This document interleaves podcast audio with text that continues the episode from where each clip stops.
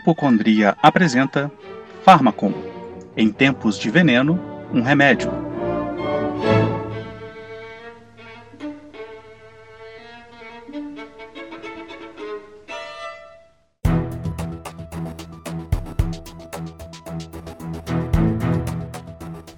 Brasília, 15 de março de 2020, 19 horas.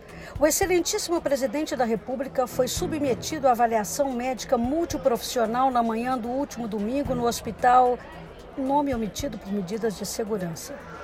O presidente encontra-se em preocupantes condições clínicas.